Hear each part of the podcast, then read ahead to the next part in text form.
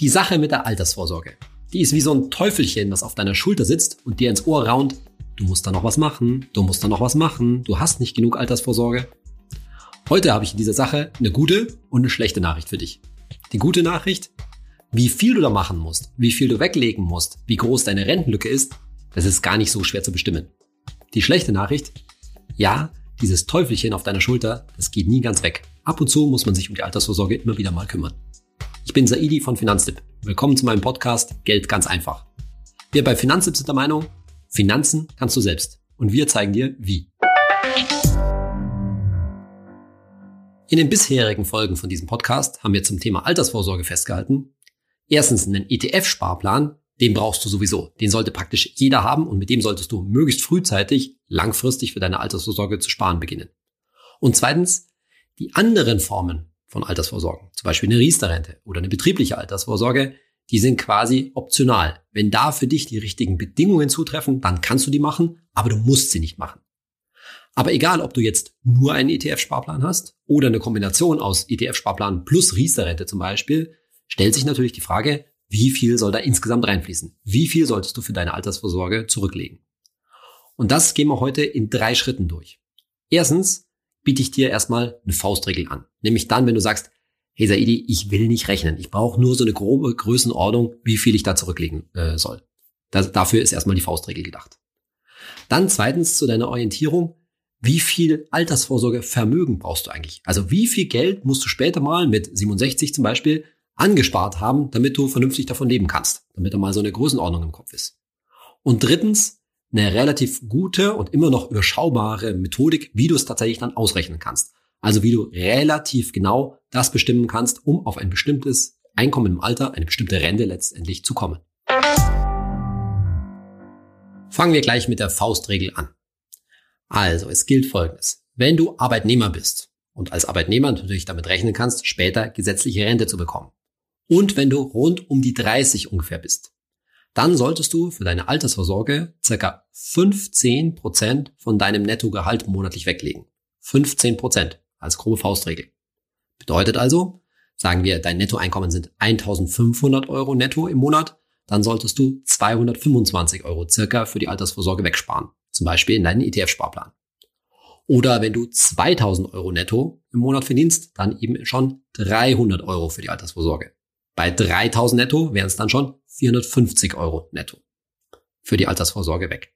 Wie gesagt, dabei immer so im Hinterkopf behalten, das ist gerechnet für einen ETF-Sparplan, der so einigermaßen ganz gut läuft. Und mit diesen 15 Prozent langfristig für die Altersvorsorge kannst du dann damit rechnen, dass du im Alter circa 80 Prozent deines Einkommens ins Alter retten kannst, mitnehmen kannst. Das heißt also im Alter sozusagen auf 20%, Prozent, auf ein Fünftel deines Einkommens verzichten kannst, aber 80 Prozent weiterführen kannst.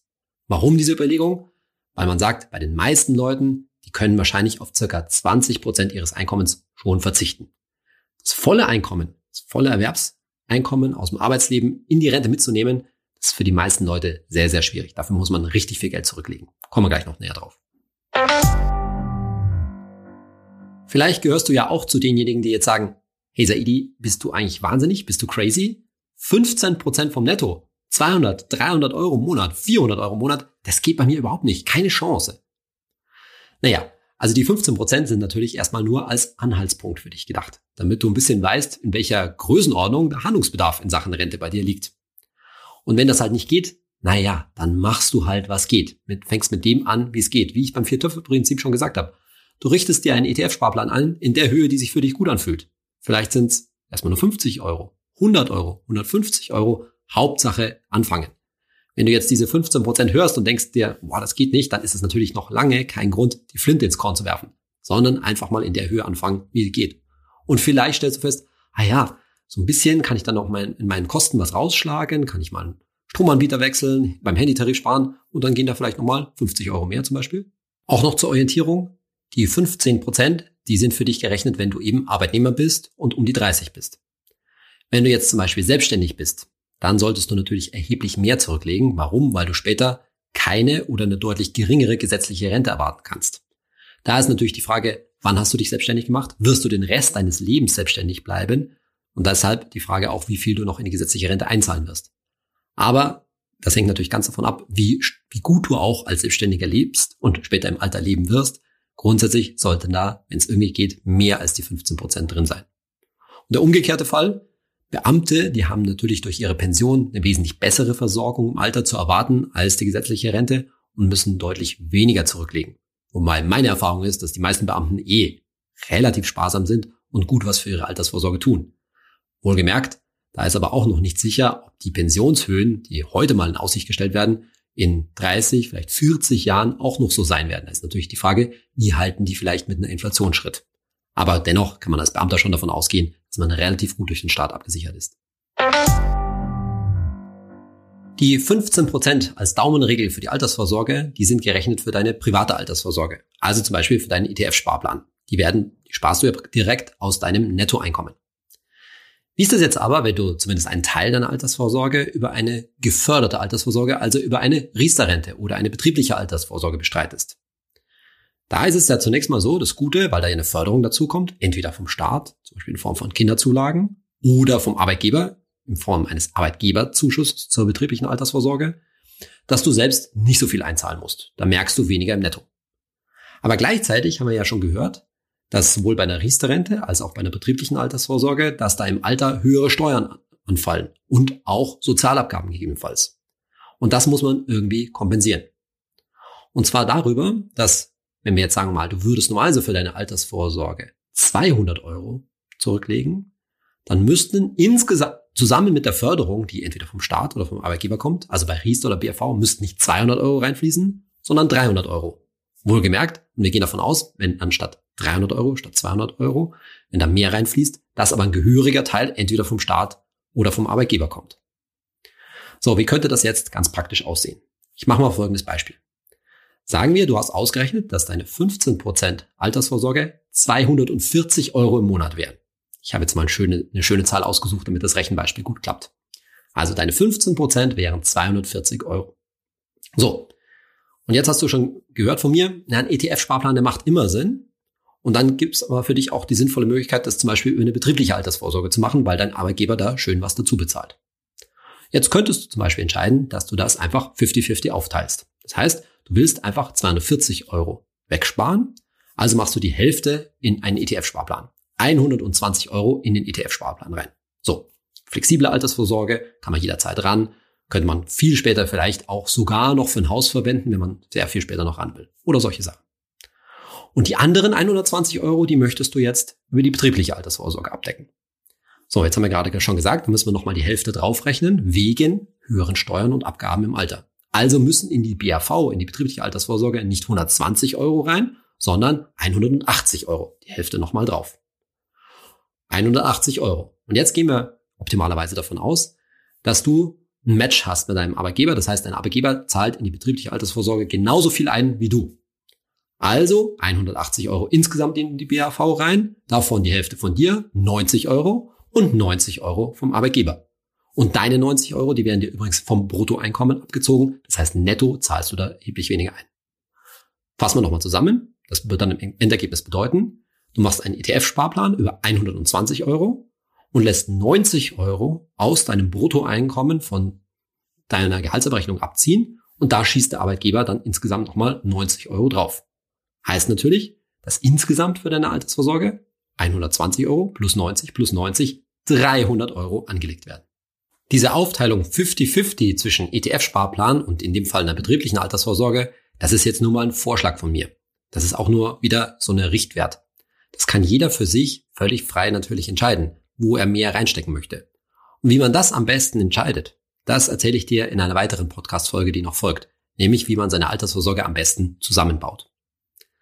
So, wie gesagt, wir sind immer noch im Bereich der ganzen Daumenregeln. Wir hatten über die 15 Prozent äh, geredet und dass man bei Riester oder betrieblichen Altersvorsorge die Hälfte nochmal draufschlagen soll. Jetzt machen wir weiter mit unseren Daumenregeln, denn du denkst dir jetzt, ja, okay, jetzt spare ich das zum Beispiel 200 Euro jeden Monat, 300 Euro jeden Monat für meine Altersvorsorge zur Seite. Aber das ist irgendwie so ein bisschen Blindflug. Irgendwie möchtest du vielleicht wissen, wo soll das Ganze eigentlich mal hin? Du brauchst ein Ziel, ein Sparziel für dich. Ne, was soll da bei der ganzen Geschichte später mal rauskommen? Welchen Größenordnung reden wir da eigentlich? Da habe ich jetzt nur einfach nur mal ein paar Beispiele für dich, damit du mal ein Gefühl dafür gewinnst.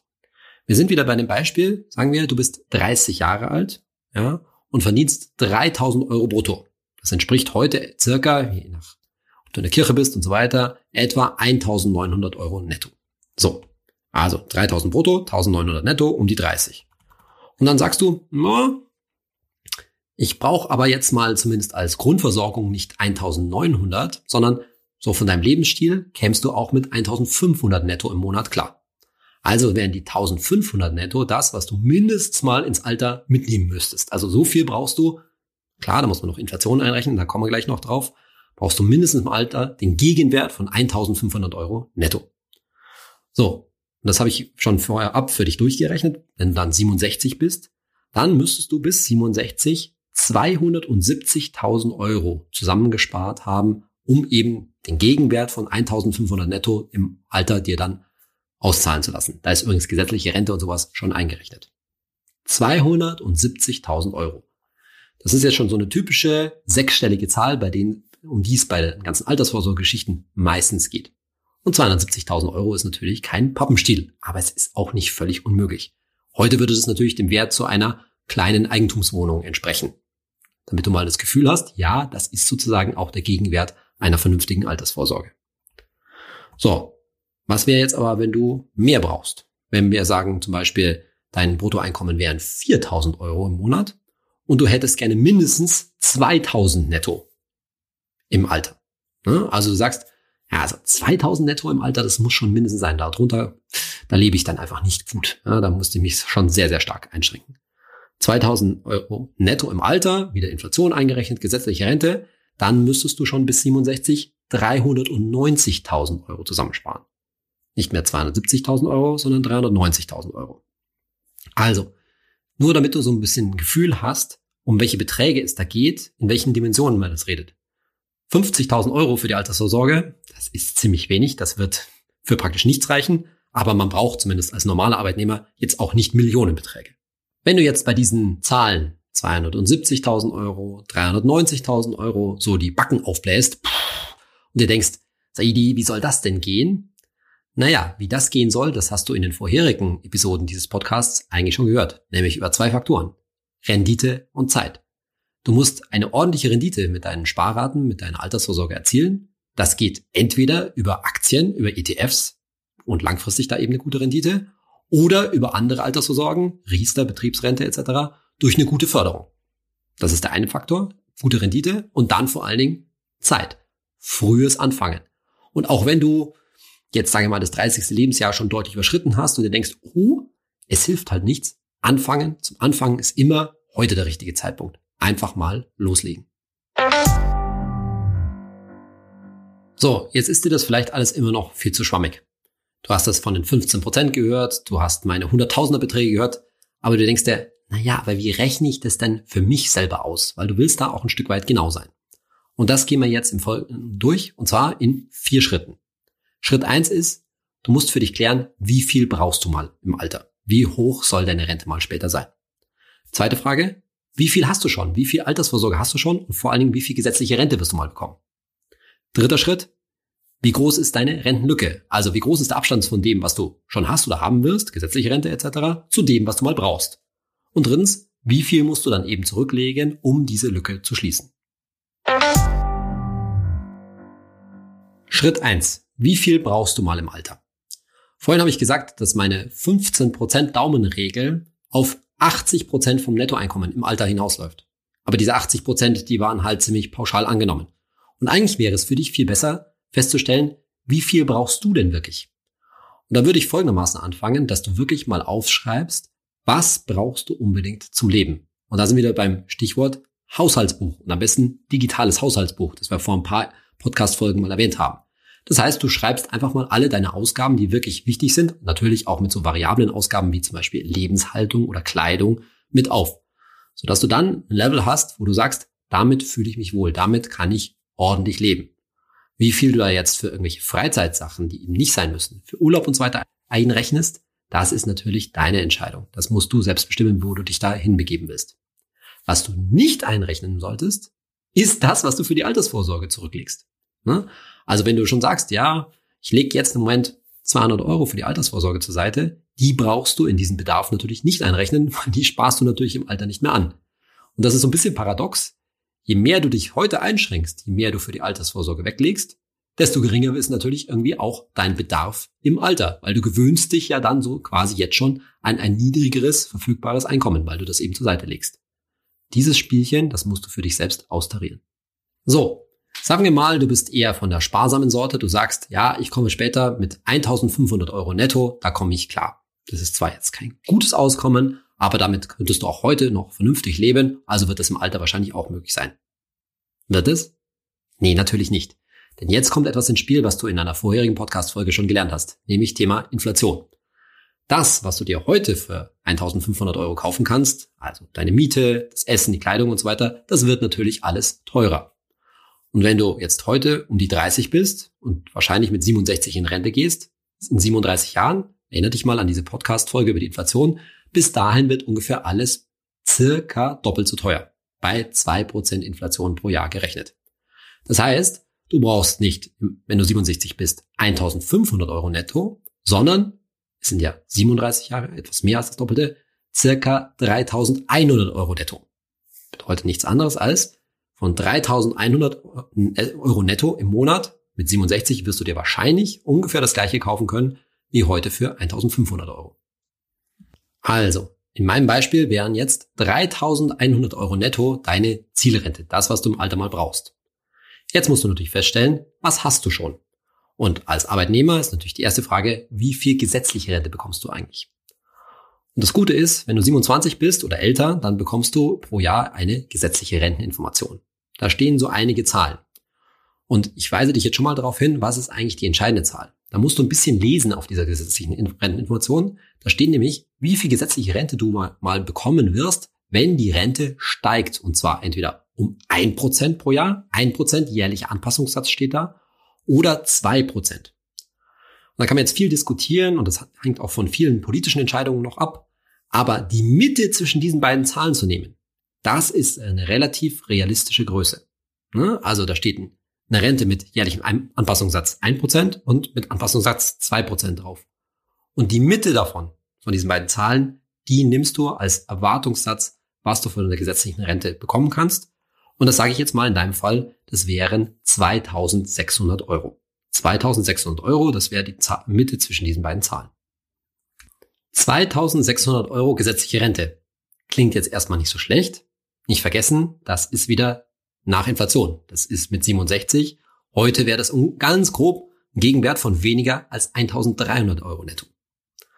So, 2600 Euro gesetzliche Rente, die da auf der Renteninformation draufstehen. Problem, das ist was? Brutto. Da geht noch was weg, nämlich Steuern und Sozialabgaben. Steuern und Sozialabgaben. Jetzt keine Angst, da geht nicht ganz so viel weg, wie wenn du jetzt 2600 Euro oder sonstiges Bruttogehalt heute bekommen würdest, weil bis dahin kann man da schon davon ausgehen, dass natürlich der Steuersatz und so weiter sich alles angepasst hat. Aber ganz grob, weil du ja vor allen Dingen zum Beispiel auch Krankenversicherung und Pflegeversicherung davon bezahlen musst, 20 Prozent, das ist wieder so eine Daumenregel, 20 Prozent von diesen Werten, die auf der gesetzlichen Renteninformation stehen, solltest du abziehen. Das heißt, da bleiben davon 2600 Euro gesetzliche Rente brutto. Was noch übrig? Minus 20 Prozent. 2100 Euro. 2100 Euro gesetzliche Rente netto. So, und damit sind wir auch schon bei Schritt drei, nämlich, wie viel fehlt dir also? Jetzt kannst du deine Rentenlücke berechnen. Wir hatten gesagt, du brauchst im Alter 3100 Euro netto als Ausgleich für die Inflation schon eingerechnet und du bekommst gesetzliche Rente 2100 Euro netto. Also beträgt deine Rentenlücke im Monat was? 1000 Euro. Du musst so viel Geld zusammensparen, dass du dir letztendlich monatlich nach Steuern 1000 Euro jeden Monat bis zu deinem Lebensende dir auszahlen kannst. Übrigens mindestens, ne, weil wir ja gesagt hatten, dass du nur von 1500 Euro netto heutiger Kaufkraft, heutigem Wertes leben willst. Aber sagen wir mal, ja, 3100 Euro netto Zielrente, 2100 Euro netto gesetzliche Rente, bleibt eine Rentenlücke von 1000 Euro. Und jetzt sind wir bei der vierten und wahrscheinlich kompliziertesten Frage, nämlich, wie kriegst du diese 1000 Euro jeden Monat zusätzlich im Alter, wie kriegst du die hin? Wie viel Geld musst du dafür zur Seite gepackt haben und wie viel musst du jetzt über dein Leben ansparen jeden Monat? Man kann diese Rechnung relativ simpel angehen. Man sagt, du brauchst jeden Monat 1000 Euro, macht 12.000 Euro im Jahr. Wie viel Geld musst du jetzt auf der Seite haben, um davon Zinsen und Gewinnen und so weiter dir jedes Jahr 12.000 Euro auszahlen zu können?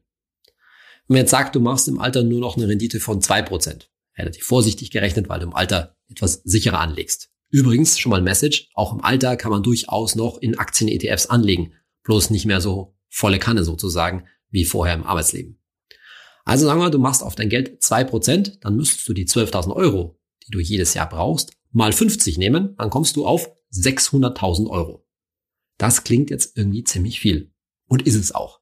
Denn das ist nicht realistisch gerechnet. 600.000 Euro zusammenzusparen, das ist eine Stange Geld. Und vor allen Dingen würde das ja bedeuten, dass du dir von den 600.000 Euro auf die 600.000 Euro jedes Jahr 12.000 Euro Gewinn machst, die du dann als Rente verbrauchst. Das würde aber gleichzeitig bedeuten, dass du diese 600.000 Euro nie verbrauchst und die quasi, wenn du irgendwann das zeitliche segnest, dass du die deinen Kindern oder sonst jemanden komplett vererbst. Das ist nicht realistisch, sondern realistisch ist natürlich, dass du dein Altersvorsorgevermögen, das, was du ansparst, im Alter Schritt für Schritt verbrauchst. Und das können wir jetzt anders ausrechnen. Entscheidende Größe, um jetzt auszurechnen, wie viel du eben zurücklegen musst, um dir 1000 Euro jeden Monat im Alter auszuzahlen zu können, ist natürlich die Rendite, die du auf deine Sparraten, auf deine Altersvorsorge erzielst.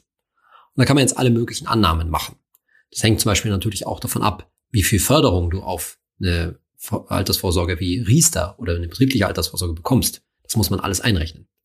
Aber wir machen es jetzt mal einfach und sagen, nee, du machst das größtenteils fast ausschließlich über einen ETF-Sparplan.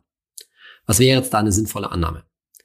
Wie du dich erinnerst, habe ich gesagt, dass weltweit breit gestreute Aktienindizes wie der MSCI World über lange Zeiträume durchschnittlich mehr als sieben Prozent Rendite pro Jahr machen. Dass das aber ordentlichen Schwankungen unterliegt. Jetzt würde ich davon erstmal einen Abschlag nehmen, zu sagen, ja, vielleicht läuft es nicht ganz so gut. Und außerdem wirst du eben, wie ich vorhin schon angedeutet habe, nicht dein ganzes Leben voll in ETFs bleiben, sondern du wirst wahrscheinlich schon eine gute Zeit vor der Rente anfangen, dein ETF-Depot ein bisschen auf die sichere Seite zu schaufeln. Das heißt, langsam Schritt für Schritt ETF-Anteile zu verkaufen und zum Beispiel auf einem Tagesgeldkonto oder Festgeldkonto zwischenparken. Und deshalb würde ich vorschlagen, fünf Prozent pro Jahr als eine vernünftige Renditeannahme zu machen. Warum nochmal? Da ist eingerechnet, dass der ETF vielleicht nicht ganz so toll läuft und dass du eben nicht die ganze Zeit mit deinem Großteil des Vermögens in ETFs drin bist. Fünf Prozent pro Jahr. Das hilft dir jetzt aber immer noch nicht zu sagen, wie komme ich jetzt auf diese 1000 Euro. Und an der Stelle habe ich mal wieder eine Faustregel für dich, eine grobe Annahme. Wenn du diese 5% Rendite als Anspar, in der Ansparphase als Rendite bis 67 zugrunde legst, dann kannst du ganz grob davon ausgehen, wenn du zum Beispiel 1000 Euro deine Rentenlücke ist, dass du davon ein Viertel ganz grob zur Seite legen musst. Also 250 Euro. Also nochmal, 1000 Euro wären deine Rentenlücke. Du nimmst an, dass du mit deinem ETF und so weiter durchschnittlich 5% pro Jahr an Rendite erzielst.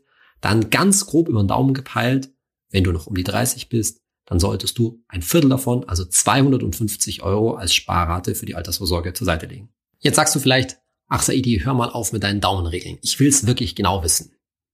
Ich sag gleich noch was dazu, warum ich glaube, dieses mit dem genau wissen, das funktioniert eh nicht so gut. Aber wenn du es wirklich genau ausrechnen willst, dann habe ich ein bisschen eine schlechte Nachricht für dich, denn das kann ich dir in einem Podcast ganz schlecht zeigen.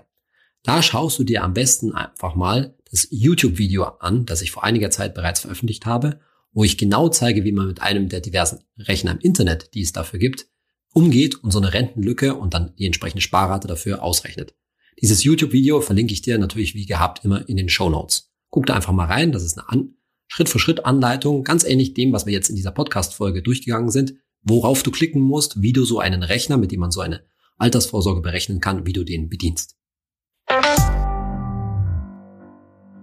Zwei Dinge gibt es noch, die du bei der ganzen Berechnung schon berücksichtigen solltest. Zum einen das, was du bereits für deine Altersvorsorge getan hast. Also Vermögen, das in irgendeiner Form bereits auf der Seite liegt. Da würde ich auch nicht zu genau rechnen, aber mir mal anschauen, was vielleicht in einer alten Lebensversicherung, in einem Bausparvertrag oder auch schon auf irgendeinem Depot rumliegt. Und das würde ich da schon einrechnen. Vielleicht sind da ja schon ein paar Zehntausend Euro da, die du schon auf, das, auf die Seite gelegt hast. Und dann gibt's da noch das Thema Erbe. Das ist natürlich ein schwieriges Thema, weil man vielleicht auch nicht so gern mit seinen Eltern darüber spricht. Aber ich würde es zumindest ganz grob in deine Berechnung schon einfließen lassen. Wenn du nämlich schon sicher weißt, na ja, da werde ich zumindest anteilig vielleicht ein Haus erben oder eine Wohnung, auch wenn ich vielleicht noch nicht so genau weiß, was meine Eltern da für mich vorgesehen haben. Ich würde das zumindest ganz grob und mit einem relativ niedrig angesetzten Wert in deine Berechnung mit einfließen lassen. Du weißt ja jetzt, es geht um mehrere hunderttausend Euro und vielleicht ist da ja schon ein signifikanter Betrag an zum Beispiel Immobilien oder ähnlichem vorhanden. Vielleicht hast du jetzt wirklich Lust, deine Altersvorsorgelücke und vor allen Dingen deine Sparrate ganz genau zu berechnen. Vielleicht zum Beispiel mit dem YouTube-Video, das ich, von dem ich vorhin gesprochen habe, von mir. Aber diese Berechnungen, die sind immer nur ein bisschen scheingenau. Warum? Weil da wahnsinnig viele Annahmen reinfließen. Und deshalb bin ich übrigens so ein großer Fan von diesen ungenauen Daumenregeln, von denen ich hier die ganze Zeit gesprochen habe. Denn es beruht alles immer nur auf Annahmen. Zum Beispiel weißt du nicht, wie gut dein ETF über viele Jahre laufen wird. Der kann halt auch nur drei, vier oder fünf Prozent pro Jahr im Schnitt machen, aber vielleicht aber auch neun oder zehn. Das ist ein bisschen dann auch Glückssache, das muss man ehrlich auch so sagen. Planbarkeit ist dann nicht so stark gegeben. Das ist die eine Seite der Geschichte. Die andere Seite ist, dass viele Annahmen in der Zukunft natürlich nicht so eintreffen müssen. Die gesetzliche Rente, die kann sich etwas positiver oder etwas negativer entwickeln, als wir es hier getan haben. Die Steuern im Alter können höher oder auch niedriger sein und so weiter und so weiter. Letztendlich wirst du das nicht so genau wissen. Und ein ganz entscheidender Faktor fließt auch noch ein. Du weißt doch gar nicht, wie es bei dir selber weitergeht. Wie wird sich dein Arbeitsleben, deine Karriere, dein Berufsleben oder auch dein Familienleben natürlich weiterentwickeln? Mit anderen Worten, du kannst nicht so genau berechnen, wie viel du mal einzahlen wirst. Und deshalb bleibt beim Thema Altersvorsorge, und das ist das Teufelchen auf deiner Schulter, von, dir, von dem ich ganz am Anfang gesprochen habe, das geht eben nie weg. Warum? Weil du regelmäßig, am besten einmal im Jahr oder mindestens alle paar Jahre mal überprüfen musst, passt das alles noch so? ist die, sind die in unserem Beispiel 250 Euro, die du mal ausgerechnet hast, sind die noch gegeben? Oder ist dein Einkommen zum Beispiel ein, ein Stück weit gestiegen und du solltest eigentlich ein Stück weit mehr einzahlen? Letztendlich bin ich immer dafür, aus dem Bauch heraus zu urteilen. Du merkst dann mit der Zeit schon, wenn du dich jetzt zum Beispiel für eine Sparrate von 250 Euro im Monat entschieden hast, ob das gut geht oder nicht. Und wenn du dir denkst, ach ja, jetzt da 50 Euro im Monat nochmal drauf zu hauen, das tut mir überhaupt nicht weh. Davon wird jetzt mein Tagesgeldkonto nicht weniger und davon gehe ich jetzt, lebe ich jetzt auch nicht schlechter. Naja, dann mach's halt. Und wahrscheinlich diese Bauchentscheidungen, wenn du einigermaßen deine Finanzen, auch vielleicht mittels eines Haushaltsbuches im, im Griff hast, im Blick hast, dann sind diese Bauchentscheidungen meiner Ansicht nach schon ganz richtig. In unserer Rubrik Hey Saidi, eure Fragen beantwortet, hat mir Nicola zu meiner Folge zu den Versicherungen geschrieben auf Instagram. Hey Saidi, super guter Podcast. Krankenhauszusatzversicherung wurde mir von mehreren Seiten ans Herz gelegt, auch wegen Chefarztvisite. Deiner Meinung nach nötig, würde mich 19 Euro im Monat kosten. Ja, Nicola, das Thema Krankenhauszusatzversicherung, auch als stationäre Zusatzversicherung bekannt, ist so ein Spezialthema und ist natürlich eine kann man, aber muss man nicht haben Versicherung. Beim Thema Krankenhauszusatzversicherung, da wird oft so geworben mit Einbettzimmer oder Zweibettzimmer im Krankenhaus, aber deswegen sollte man so eine stationäre Zusatzversicherung nicht abschließen. Denn, wie ich schon mal erwähnt habe, ein Einbettzimmer oder ein Zweibettzimmer, das kann man auch mal aus dem, aus dem Tagesgeldkonto letztendlich bezahlen. Das ist wie, als ob du ins Hotel gehst. Sondern entscheidend ist eigentlich auch gar nicht diese Chefarztvisite, nach der du fragst, sondern dass ich mit so einer Krankenhauszusatzversicherung die freie Behandlerwahl habe, die freie Wahl unter allen, Achtung, Spezialisten in Deutschland. Das heißt, ich möchte mich eigentlich dagegen absichern, dass ich eine relativ schwierige komplizierte Erkrankung habe und mir dann wirklich den besten Arzt letztendlich im Bundesgebiet aussuchen kann, der dann auch entsprechende Sätze abrechnen kann. Also sprich, Spezialmedizin, Top-Medizin mir einkaufen. Das ist eigentlich das, was du für die 19 Euro im Monat bekommst. Und jetzt musst du entscheiden, wie viel dir das wert ist. Und da möchte ich schon dazu sagen, dass man, denke ich, auch in der Corona-Krise gesehen hat, dass unser Gesundheitssystem in Deutschland schon wirklich gut ist. Das heißt, für viele Sachen bekommen wir in Deutschland, gerade auch für Kinder, das ist auch so ein Thema, immer noch eine sehr gute Versorgung. Aber klar mag es einzelne Sachen geben, da ist man schon wirklich froh drum, wenn man zu dem entsprechenden Spezialisten, zum Beispiel in einer Uniklinik, gehen kann und die entsprechenden Mehrkosten dann auch bezahlt werden. Ich glaube, nach der heutigen Folge bist du für das ganze Thema Altersvorsorge jetzt relativ gut aufgestellt. Du bist relativ gut gewappnet, du weißt ungefähr, was du machen sollst und auch in welche Höhe du jetzt zum Beispiel einen ETF-Sparplan aufstellen solltest. In den nächsten beiden Folgen meines Podcasts werden wir jetzt auf zwei wichtige Formen der Altersvorsorge, nämlich auf die Riester-Rente und die betriebliche Altersvorsorge, die wir ja in der vorherigen Folge schon kurz angesprochen haben, nochmal etwas genauer eingehen und vor allen Dingen auch ein bisschen darüber reden, was machst du denn eigentlich, wenn du da schon was hast, wenn du schon eine Riester-Rente oder eine betriebliche Altersvorsorge hast und dir jetzt denkst, hm, passt das überhaupt noch? Und dann steht natürlich noch am Horizont das große versprochene Thema. Was ist eigentlich mit dem Thema eigenes Haus, eigene Wohnung als Altersvorsorge? Also, wir steigen da noch tiefer ein. Freu dich auf die Details. Bis zur nächsten Folge, dein Saidi.